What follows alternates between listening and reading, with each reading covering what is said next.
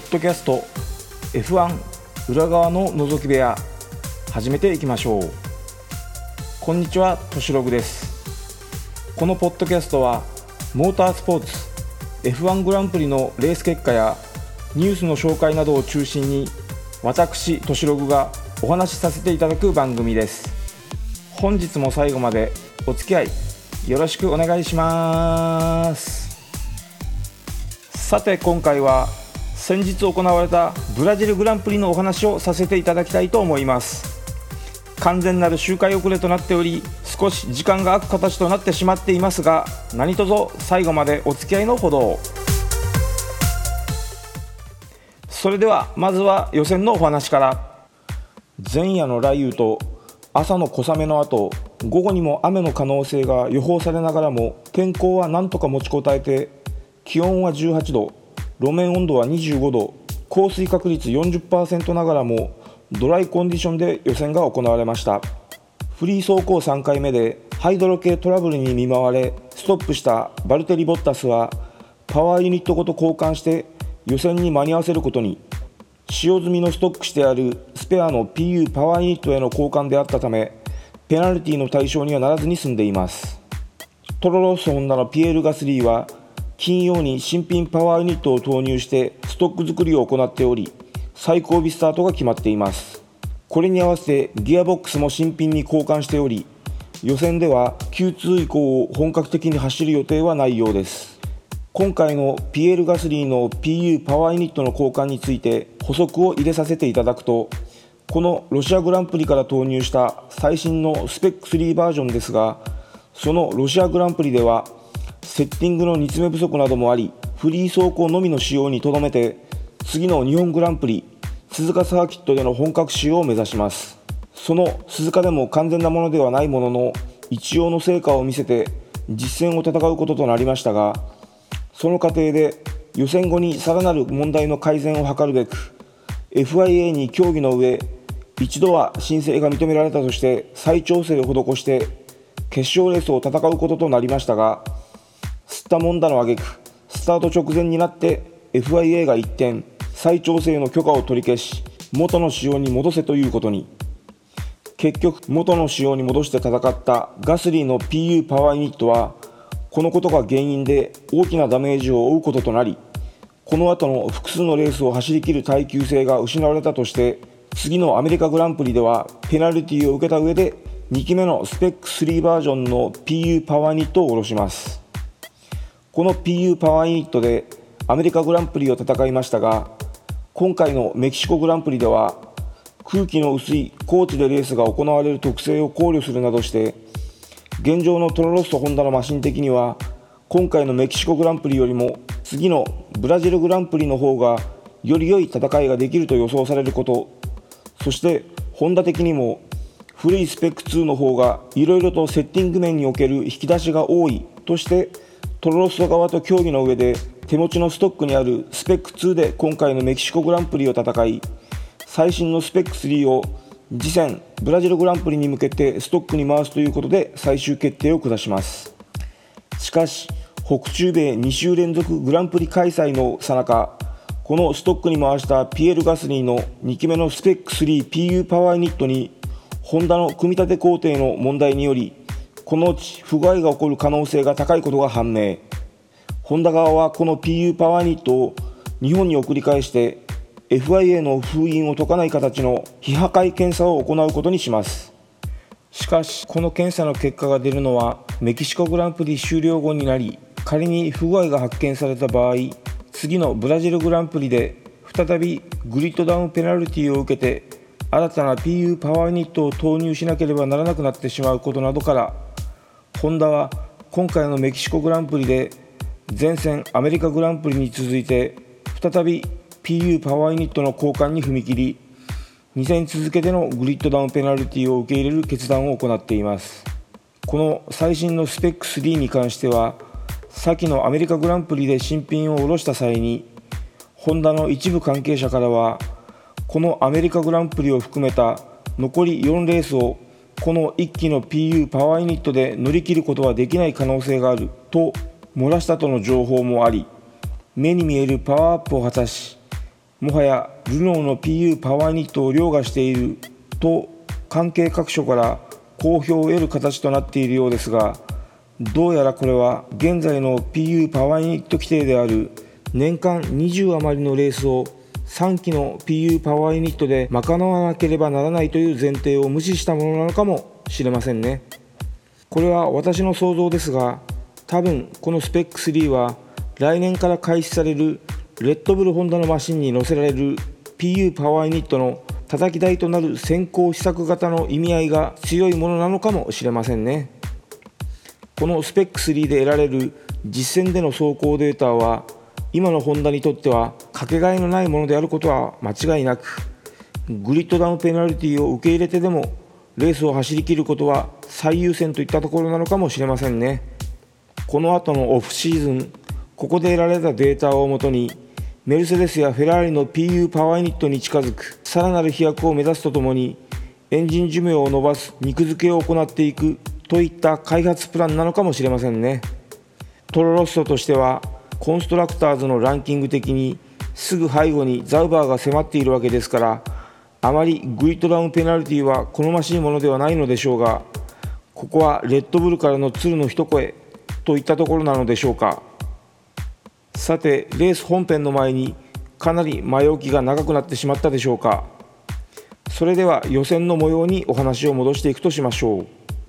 まずはそのピエール・ガスリーから予選 Q1 の走行が始まり大半のドライバーがハイパーソフトでアタックを開始する中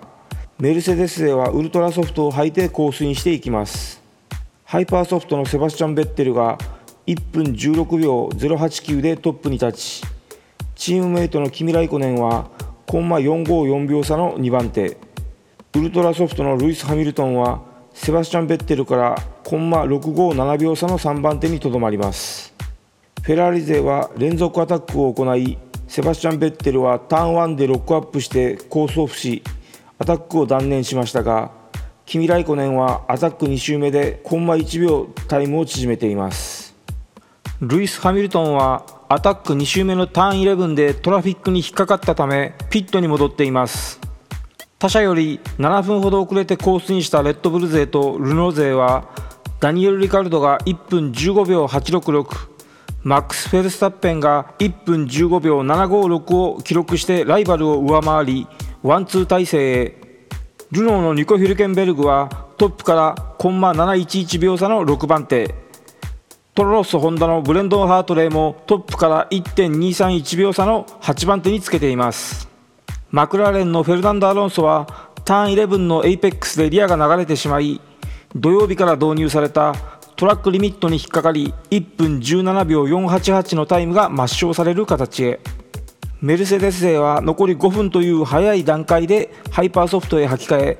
ルイス・ハミルトンが1分15秒673で2番手。バルテリ・ボッタスはさらにコンマ093秒縮めてトップに立ちます。残り3分でトップ3チーム以外の各社が2回目のアタックに入っていきます。ここではレーシングポイント勢が6番手7番手に浮上しルノーのニコ・ヒルケンベルグは9番手。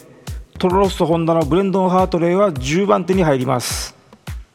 そして Q1 でのノックアウトにより16番手ハースのロマン・グロージャン。17番手マクラーレンのストフェル・バンドーン。フリー走行3回目でインタークーラー交換のために走行できなかったハースのケビン・マグヌスセンが18番手。19番手20番手はウィリアムズ勢のランス・ストロール。そしてセルゲイ・シロトキンが並ぶ形となっています。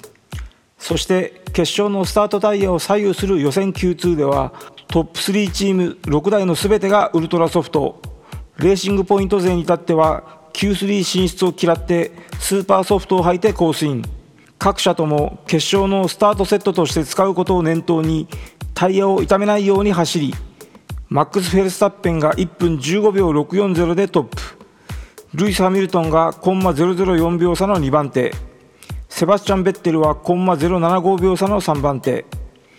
ダニエル・リカルドはコンマ205秒差の4番手。バルテリ・ボッタスがコンマ283秒差の5番手。キミ・ライコネンがコンマ356秒差の6番手と出来レースの様相を呈しながら Q2 通過を決めていきます。7番手8番手にはコンマ6秒差ながらハイパーソフトのルノー勢9番手10番手には同じくハイパーソフトのザウバー勢トロロッソホンダのブレンドン・ハートレイは中古のハイパーソフトで1.544秒差の11番手。レーシングポイント勢はその後ろの12番手13番手にとどまります。残り3分を切ったところで各社が2回目のアタックへ向かい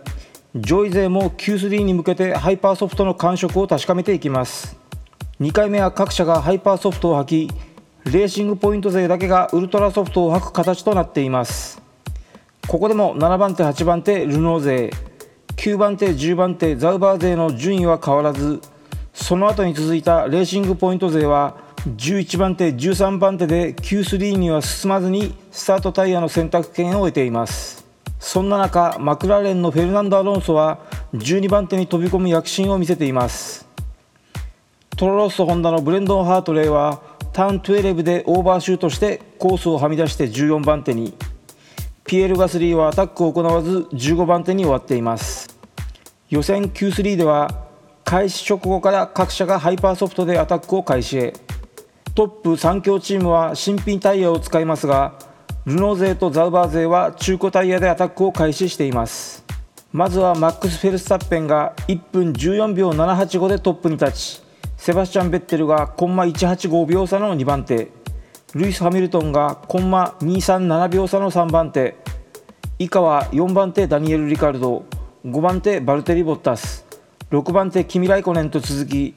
中古タイヤの後続勢の最速は1.874秒遅れの7番手にシャルル・ルクレールがつけています。最後のアタックは全車が新品のハイパーソフトでアタックを開始。へ上位勢は各社が自己ベストを更新できない中レッドブルのダニエル・リカルドが自己ベストを更新して1分14秒759でトップに立ち大逆転でポールポジションを獲得し雄たけびを上げます。チームメートのマックス・フェルスタッペンはエンジンブレーキの不調でタイム更新ができずコンマ026秒差の2番手。この日で21歳と27日のフェルスタッペンはセバスチャン・ベッテルが持つ史上最年少ポールポジション獲得記録の21歳と72日の記録更新の期待がかかりましたが最後の最後でチームメイトに阻まれる形となっています。そして今回のメキシコグランプリでもチャンピオン決定の可能性があるルイス・ハミルトンは自己ベストを縮めましたがコンマ135秒及ばず3番手。4番手にはセバスチャン・ベッテル。5番手バルテリ・ボッタス。6番手キミ・ライコネンとなっています。中団勢はルノー勢がザウバー勢を上回り7番手ニコ・ヒュルケンベルグ8番手カルロス・サインツ。そして9番手シャルル・ルクレール10番手マーカス・エリクソンという最終結果となっています。翌日の最終的なスターティンググリッドはショーノートのリンクからご確認をお願いします。そして翌日の決勝は午後からの雨の予報もあったものの朝から晴天が続き気温は18度ながらも路面温度は32度まで上がるコンディションへ。トロロッソホンダのピエール・ガスリーはパワーユニット交換とギアボックス交換で最後尾グリッド。前戦アメリカグランプリでの追突で3グリッド降格ペナルティを課されたハースのロマン・グロージャンは19番グリッドからのスタートとなっています。タイヤのハイパーソフトとウルトラソフトに激しいグレイニングとデグラデーションが生じるためタイヤ戦略に注目が集まりましたが予選 Q3 進出組のうち3強チームはウルトラソフトルノー勢とザウバー勢はハイパーソフト。11番グリッド以下ではレーシングポイント勢とハース勢。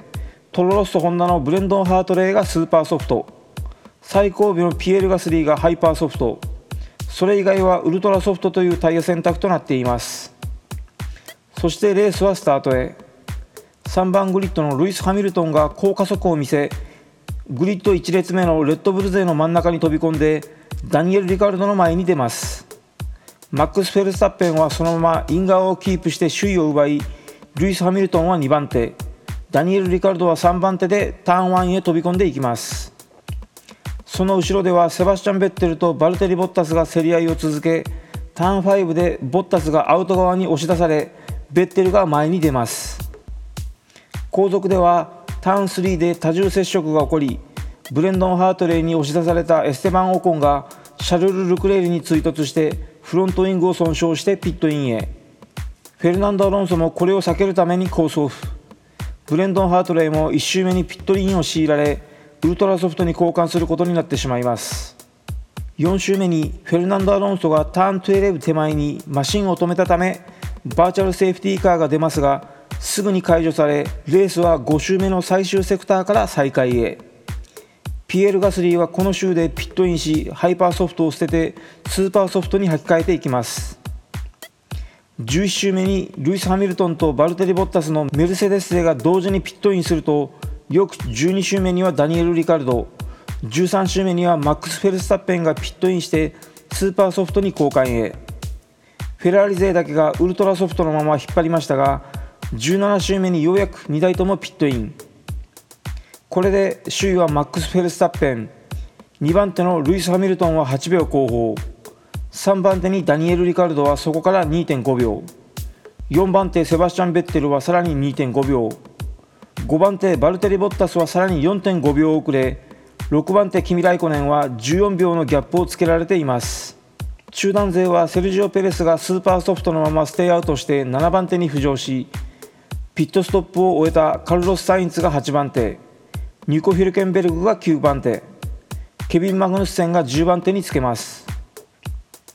11番手シャルル・ルクレール。12番手ロマン・グロージャン。13番手ブレンドン・ハートレー14番手エステバン・オコン。15番手ピエール・ガスリー。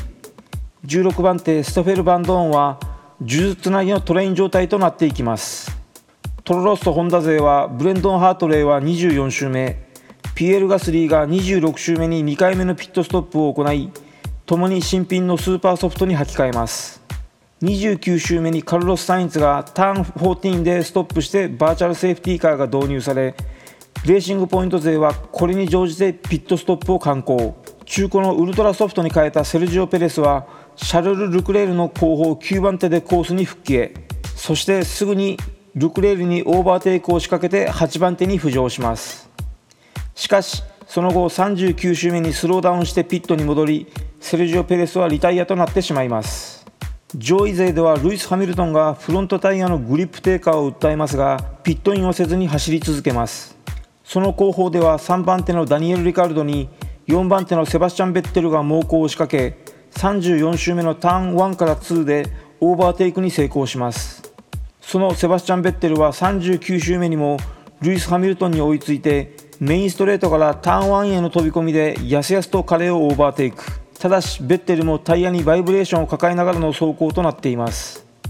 ルイス・ハミルトンはスーパーソフトのフィーリングが悪くペースが振るわずこの後ダニエル・リカルドにも背後に迫られ47周目のターン1でタイヤをロックさせオーバーシュートしたところを突かれてダニエル・リカルドに前に出られてしまいます。セバスチャン・ベッテルとルイス・ハミルトンは47周目にピットに飛び込みそれぞれウルトラソフトに交換へ。これを見てマックス・フェルスタッペンもピットインを行いスーパーソフトに交換し首位のままコースへ復帰していきます。これで首位にマックス・フェルスタッペン。2番手は6秒後方にダニエル・リカルド。3番手セバスチャン・ベッテルは8.5秒。4番手キミ・ライコネンは18秒。そして首位から32秒遅れて5番手にルイス・ハミルトンとなっています。中段は7番手ニコ・ヒュルケンベルグ。8番手シャルル・ルクレール。9番手ストフェル・バンドーン。10番手マーカス・エリクソンとなりブレンドン・ハートレイはその後方でなかなか前に出ることができずにいます。後方ではピエール・ガスリーがエステバン・オコンに仕掛けターン4入り口と出口で押し出されますがその翌週にオーバーテイクを成功させます。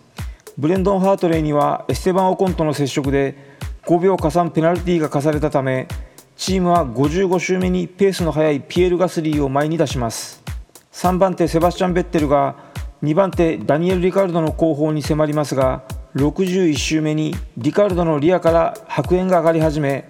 62周目のターン1でストップ。リカルドはまたしてもリタイアを余儀なくされてしまいます。これでバーチャルセーフティーカーとなりタイヤに苦しんでいたバルテリ・ボッタスはピットインしてハイパーソフトに交換へ。レースが再開されるとマックス・フェルスタッペンは先ほどのダニエル・リカルドのリタイアの絡みもあり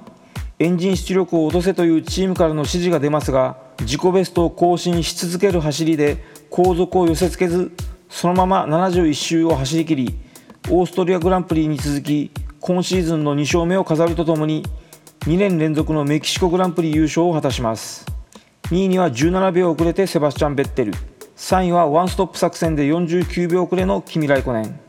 ルイス・ハミルトンは4位のままフィニッシュし2年連続のそして自身5度目のワールドチャンピオン獲得を決めています。バルテリ・ボッタスは5位。中団トップはワンストップで走り切ったドライバーが上位を占め6位にニコ・ヒュルケンベルグ。7位シャルル・ルクレール。8位ストフェル・バンドーン。9位マーカス・エリクソン。ピエール・ガスリーは2ストップ作戦で追い込みをかけて10位でフィニッシュして見せています。さてそれではワールドチャンピオンの方は決定してしまいましたが今回のメキシコグランプリ終了時点でのドライバーズおよびコンストラクターズのランキングの紹介といきましょう。まずはドライバーズランキングから。トップは358ポイントでメルセデスのルイス・ハミルトン。そして2018年ワールドチャンピオン獲得おめでとうといったところでしょう。そして2位に64ポイント差の294ポイントでフェラーリのセバスチャン・ベッテル。3位に236ポイントでチームメイトのキミ・ライコネン。4位に227ポイントメルセデスのバルテリ・ボッタス。5位に216ポイントレッドブルのマックス・フェルスタッペン。6位に146ポイントでチームメイトのダニエル・リカルド。7位に69ポイントでルノーのニコ・ヒルケンベルグ。8位に57ポイントレーシングポイントのセルジオ・ペレス。9位に53ポイントでハースのケビン・マグヌッセン。そして10位に50ポイントマクラーレンのフェルナンド・アロンソ。以上のトップ10となっています。今季フェラーリのセバスチャン・ベッテルと抜きつ抜かれつの激しいチャンピオン争いを演じていたルイス・ハミルトン。開幕当初はタイヤの扱いが難しい今季のマシン特性やこれまで最強の名を欲しいままにしてきたメルセデス製の PU パワーユニットがフェラーリ製 PU パワーユニットに取って代わられたのではないかとの予想が飛び交うなどこれまでのような最強のマシンを手にしての戦いではなかったと思われていたのですがここ数戦はほとんどのレースでセバスチャン・ベッティルの前でゴールを決めてポイント差を積み重ねて残り2戦を残してのチャンピオン獲得を決めています。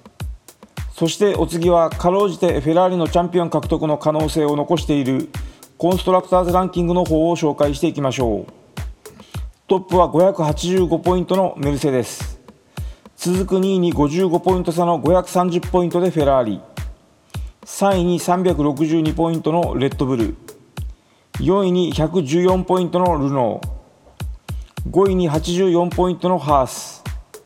6位に62ポイントのマクラーレン。7位に47ポイントのレーシングポイント。そして8位に今回2台とも入賞に送り込んだザウバーがトロロスとホンダを逆転の36ポイント。9位に33ポイントでザウバーに抜かれてしまったトロロスとホンダ。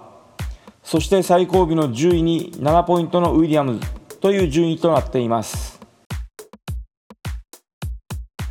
さて相も変わらずの周回遅れとなっている当ポッドキャストですがこのメキシコグランプリ界のポッドキャストを皆様がお聞きの時点では今年の最終戦アブダビグランプリが終了した直後になると思われます。残念ながら力及ばずこのような次第となってしまいました。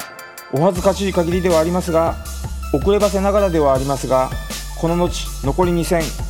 ブラジルおよびアブダビグランプリの模様も解説配信をしていきたいと考えております。できうる限り早めに配信できるよう頑張っていきたいと思います。よろしければ最後までお付き合いのほどよろしくお願いしたいと思います。こちらのポッドキャストでは Twitter の「ハッシュタグとしログ」シャープ TOSHIROG こちらにて皆様のコメントご意見などを募集させていただいております。書き込みなどなどよろしくお願いします。次回はブラジルグランプリのお話になる予定です。それではこの辺で失礼します。